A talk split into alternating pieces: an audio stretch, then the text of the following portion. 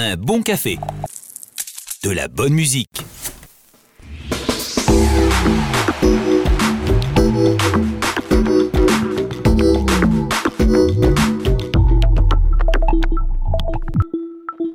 Débat du jour, bonjour, il est 13h, merci d'écouter Jimbo Radio. On se retrouve en compagnie de quatre invités sur le plateau pour parler d'un sujet qui nous touche de très près et qui est de plus en plus présent euh, dans le monde. Je veux bien évidemment parler de la robotique et de la robotisation face à la société.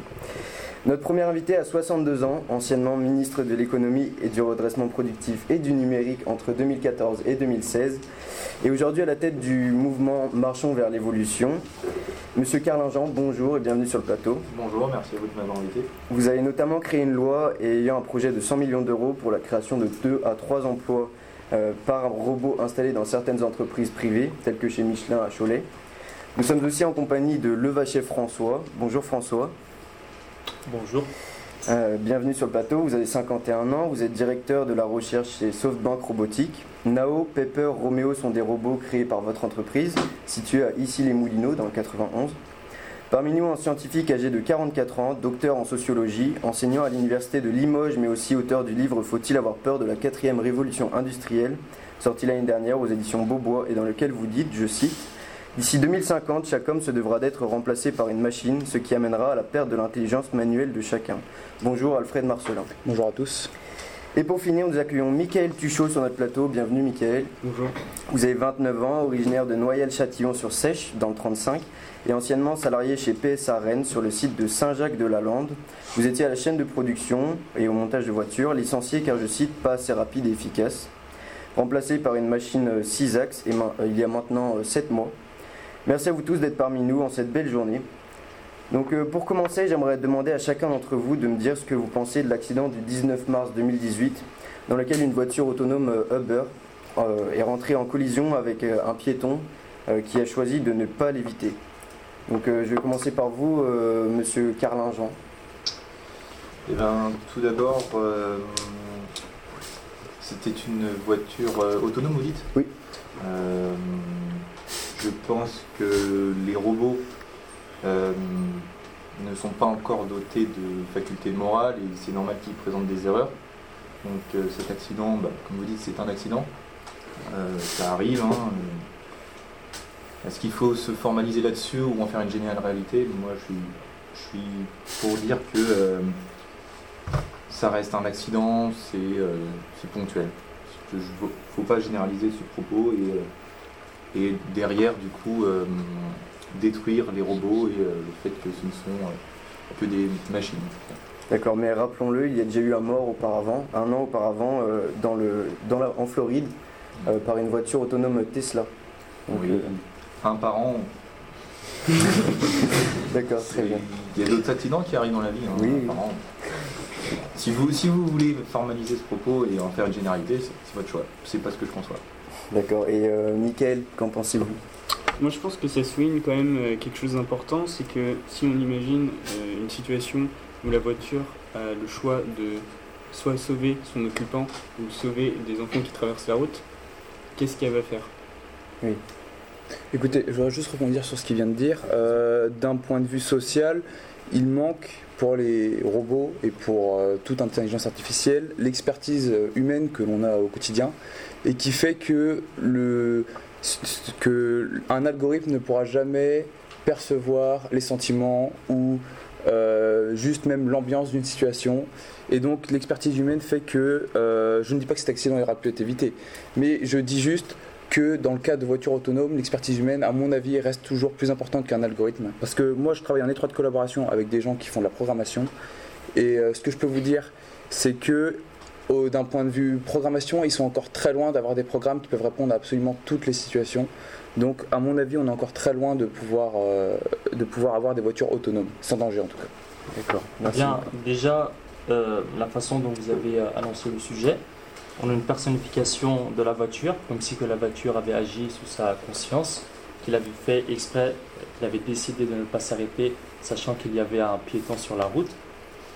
Euh, déjà, euh, sachez que l'intelligence artificielle hein, se constitue juste des algorithmes basés sur la logique Du coup, on ne peut pas en fait mettre en cause euh, lors d'un problème.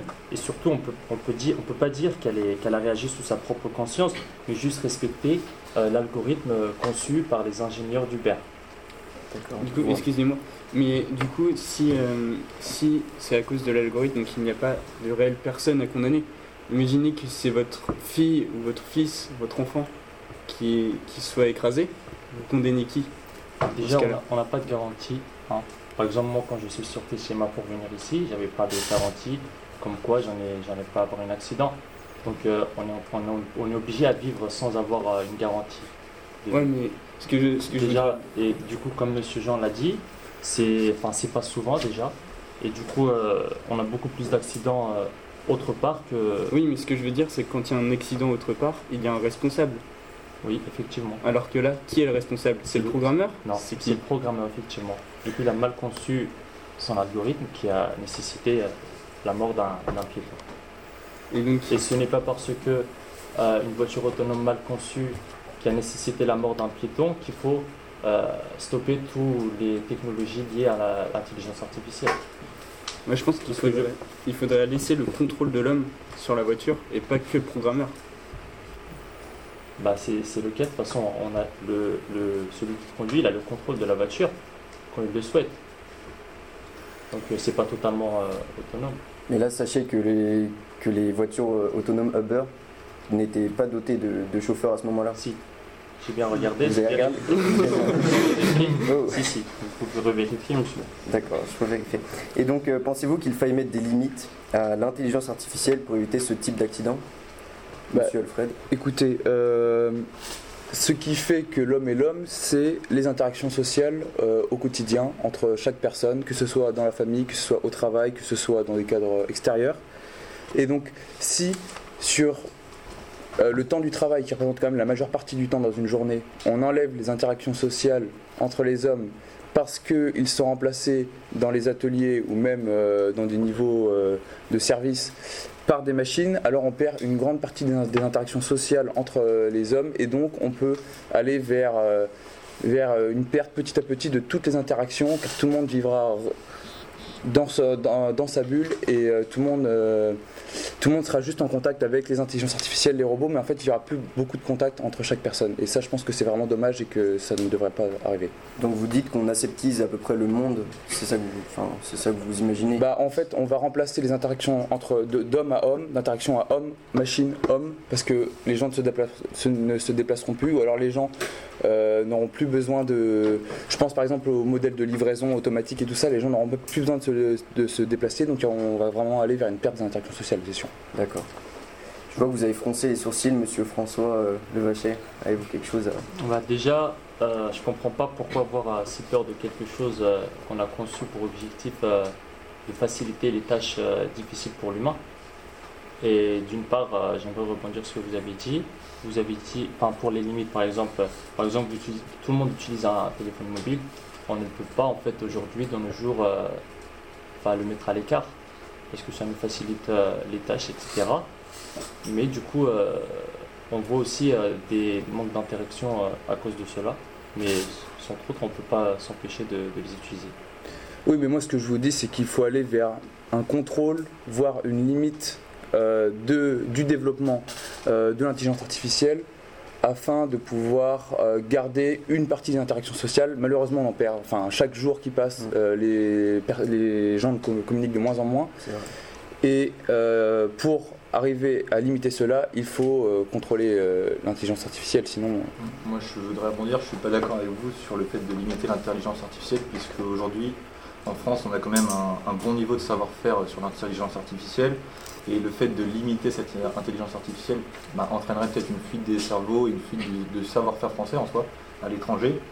La France a quand même pris du retard par rapport à la numérisation dans le monde. On le voit par rapport à, la Chine ou au Japon qui sont déjà très développés à ce niveau-là. Je pense que c'est important pour la France de garder ce, haut niveau et, euh, et de garder les gens assez compétents pour favoriser euh, le développement de l'intelligence artificielle. Excusez-moi, monsieur le ministre, mais qu'est-ce que vous faites dans, dans ce cas-là Des gens, par exemple, comme moi, qui ont été licenciés donc, et remplacés par un robot. Nous, on n'a pas eu l'occasion d'avoir des formations euh, dans notre jeunesse pour, euh, pour avoir des compétences dans la robotique. ça fait beaucoup de gens qui sont licenciés. En ce moment, il y a quand même le mouvement des Gilets jaunes qui, qui est en train d'agir. Donc qu'est-ce que vous faites de tous ces gens-là qui vont être mis à la rue, qui n'ont plus d'argent? Je suis, je suis d'accord avec vous sur le fait qu'il y ait vraiment une, une mutation des emplois. Le robot va permettre de, remplacer des emplois peu qualifiés, mais ça va aussi créer beaucoup d'emplois. Par exemple, pour la maintenance des robots, pour l'entretien, pour le, vieillissement. Euh, on a par exemple un facteur de croissance économique qui est de 1,7% à 2,9% en France en 2035, dû aux robots. Donc euh, pour moi, vous n'allez pas être à la rue, vous allez juste changer de voie et vous adapter avec le robot. Effectivement, juste j'aimerais rebondir sur ça. Ici, la question à se poser en fait n'est plus euh, si nous avons une perte d'emploi à cause des installations robotiques, mais euh, ce que voulait dire en fait une perte. Car je pense que vous n'avez pas vraiment compris le sens du mot. Euh, par exemple, 3 moins 2 est une perte, soit moins 53 aussi. Mais sachez que d'autres emplois vont se créer, comme M. Jean l'a dit. Du coup, 100 moins, moins 53 plus 58 n'est plus une perte. On ne peut plus parler d'une perte. Excusez-moi, j'aimerais juste rebondir sur ce qu'a dit monsieur euh, Jean Carlin tout à l'heure. Il nous a parlé euh, du développement de la robotique en France par rapport aux autres pays, donc par rapport à la Chine, il me semble, et, et- Le Japon. et le Japon. Euh, cependant, étant donné la globalisation actuelle, moi je fais de la sociologie, donc la sociologie c'est pas attaché à un pays, la sociologie c'est quelque chose d'universel qui commande à tous les pays. Donc en tant que ministre de l'économie, vous réfléchissez d'un point de vue France, mais je pense que vu la mondialisation actuelle, nous devons plus réfléchir à un point de vue monde qu'à un point de vue France. Quand je parle de, de limites et de, de limites et de contrôle de l'intelligence artificielle, bien évidemment, je parle de limites et de contrôle au niveau mondial, bien sûr, pas au niveau français. Merci messieurs, je pense que les auditeurs ont compris le message que vous vouliez passer. Euh, si vous voulez, on peut en revenir, euh, on peut en reparler après l'émission. Mais donc euh, maintenant, je vais vous demander si vous pensez que l'homme, avec un grand H, a atteint son évolution maximum aujourd'hui, et donc que le transhumanisme permet donc d'améliorer l'humain. Monsieur Michael, avez-vous un avis sur la question je pense pas que le transhumanisme soit réellement une bonne chose. Parce que si on nous implante des choses, donc euh, des puces ou autres, comme ça a pu déjà se faire pour payer avec euh, une puce dans la main, euh, on est, ça crée une, vulnéra- une vulnérabilité pour l'homme. Euh, par conséquent, si un hacker arrive à nous hacker, à nous contrôler, on devient des sortes de petits euh, robots euh, contrôlables. Et ça, je trouve que c'est pas du tout une évolution, et plutôt une régression dans la société.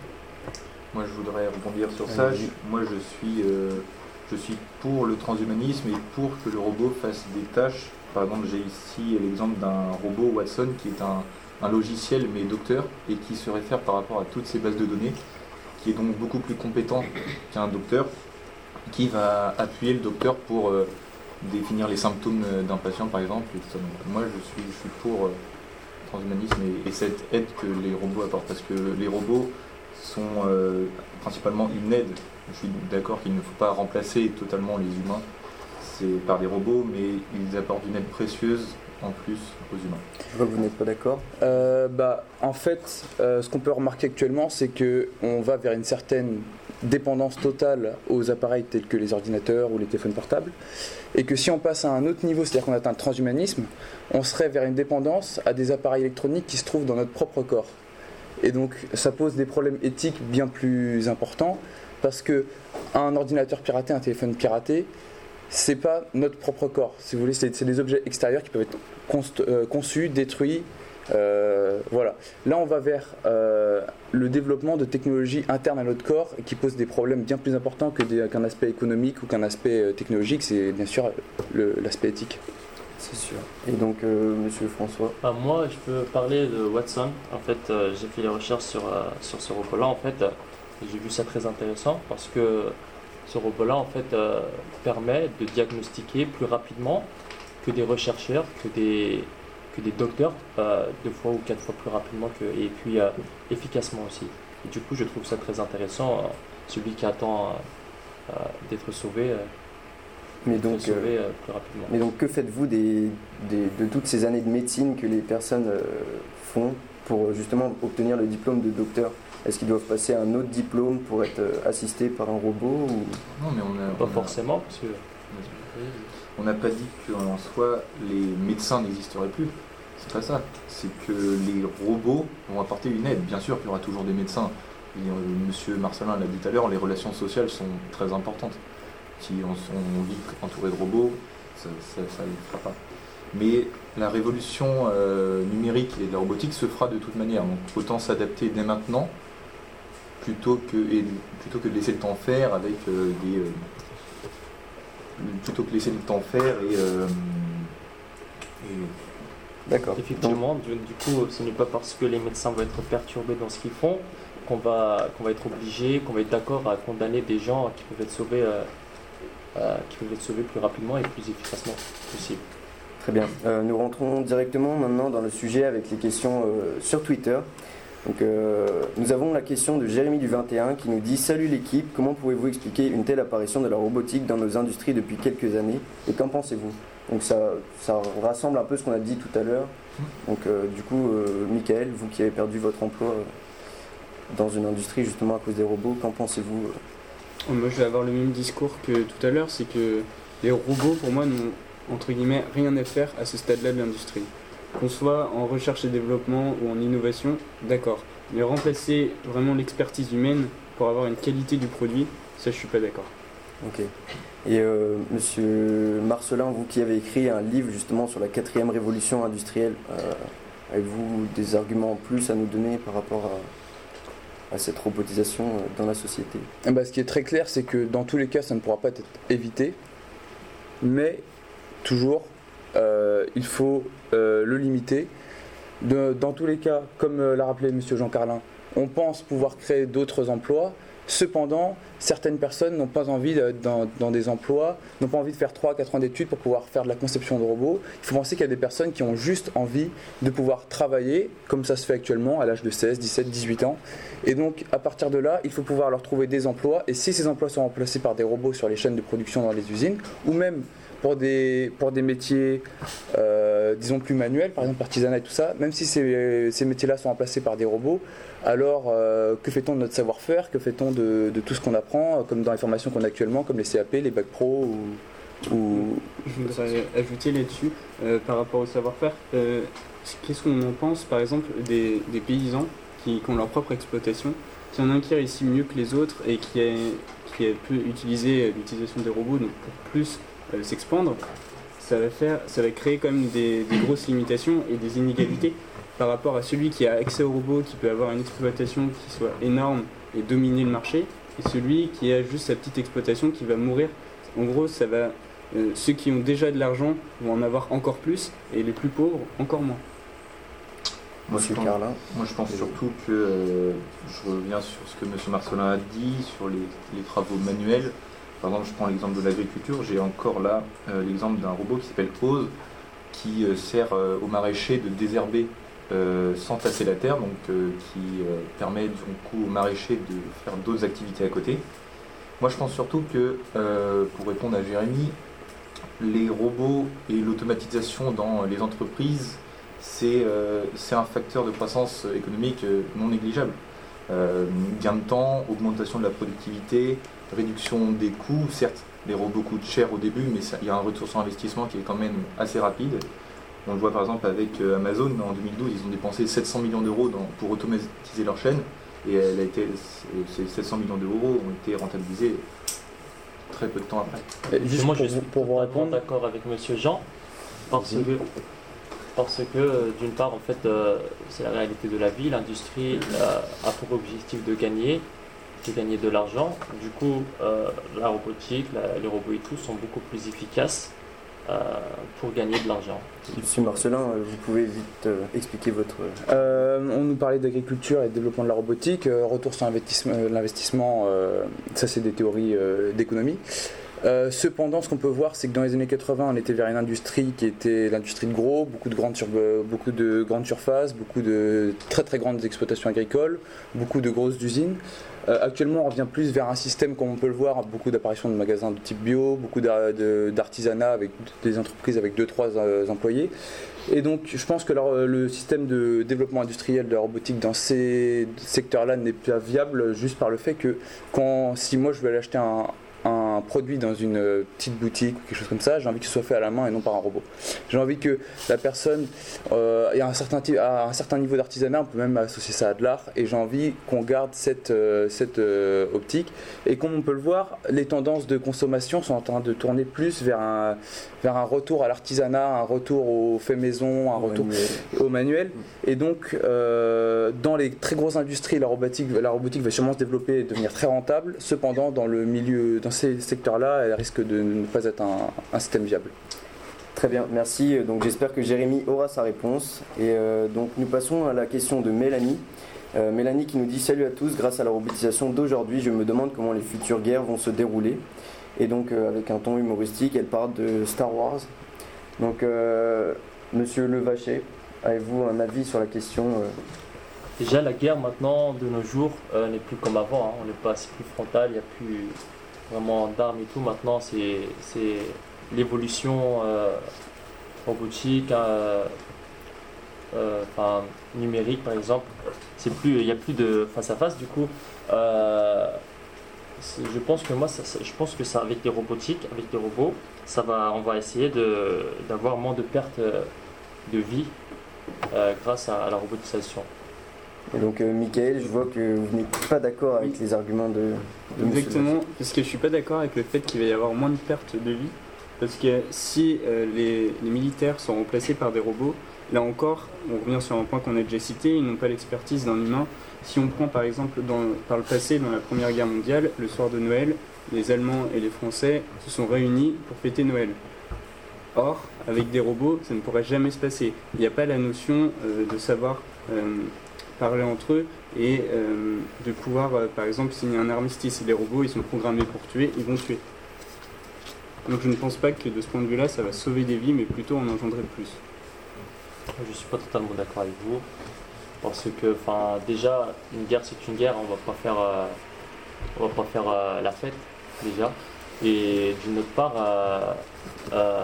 l'intelligence artificielle intégrée dans les robots euh, sont, sont en fait suivent euh, une logique à respecter les algorithmes. euh, les algorithmes. Et du coup il y a plusieurs capteurs. Des capteurs aujourd'hui qui sont très bien faits. Du coup il n'y aura pas de problème je pense que vous, avez parlé pas sûr Juste pour conclure, euh, bon, je pense pas que ça sera jusqu'au niveau de Star Wars, hein, mais euh, effectivement avant, euh, la machine, c'était que le prolongement de l'homme. Maintenant, avec les connaissances qu'on a acquiert, la machine peut devenir meilleure que l'homme.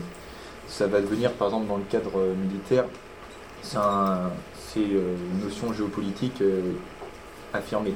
Si euh, on arrive à développer des techniques euh, qu'on voit, on voit avec les avions, les rafales et tout ça, on arrive à être de plus en plus performant, pourquoi pas remplacer euh, les hommes par des robots D'accord, merci messieurs. Et donc euh, la dernière question du jour euh, vient de Monsieur le Président, donc qui nous demande, qui nous dit la France cherche une solution contre le réchauffement climatique. Pensez-vous que la robotisation pourrait faire baisser celui-ci? Et si cela est possible, comment? Et il ajoute j'adore votre radio, continuez comme ça. Donc merci Monsieur le Président et n'hésitez pas euh, à réagir avec le hashtag débat d'un jour sur Twitter. Donc à Monsieur Marcelin. Euh, alors, écoutez, euh, sur la robotique, ce qu'il faut comprendre, c'est que les robots qui vont être fabriqués, ils vont bien être faits dans une certaine matière et que cette matière-là va probablement être de l'acier ou des matériaux euh, composites. Euh, cependant, si on va vers une, une robotisation totale euh, dans l'industrie et tout ça, on va se retrouver avec des quantités de robots et des quantités d'acier, des quantités de matières premières absolument énormes.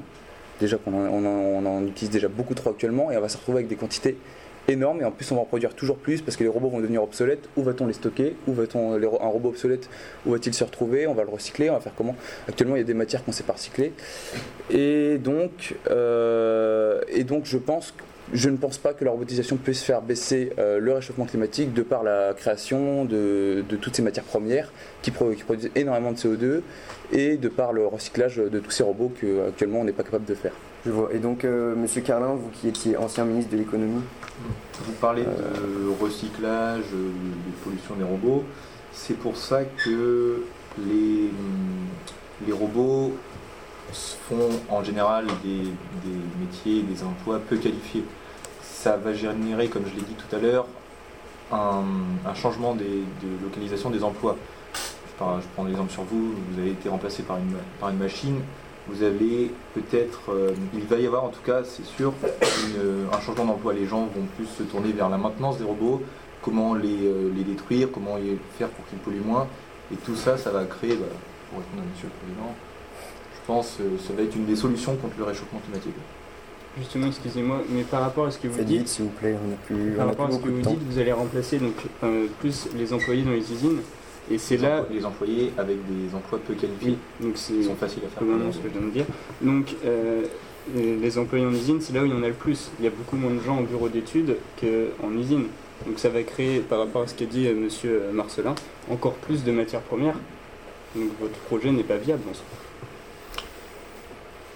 Merci à vous quatre d'être venus aujourd'hui sur le plateau et merci à tous les auditeurs d'avoir écouté ce merveilleux et très intense débat.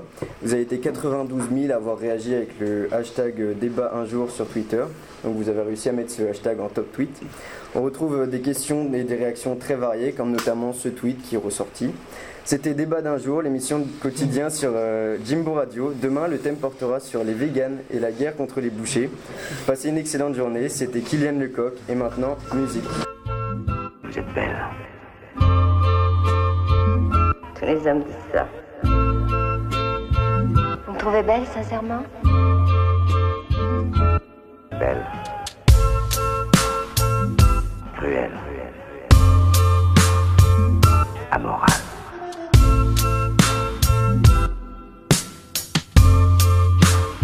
Mais ne tombe pas amoureux de moi.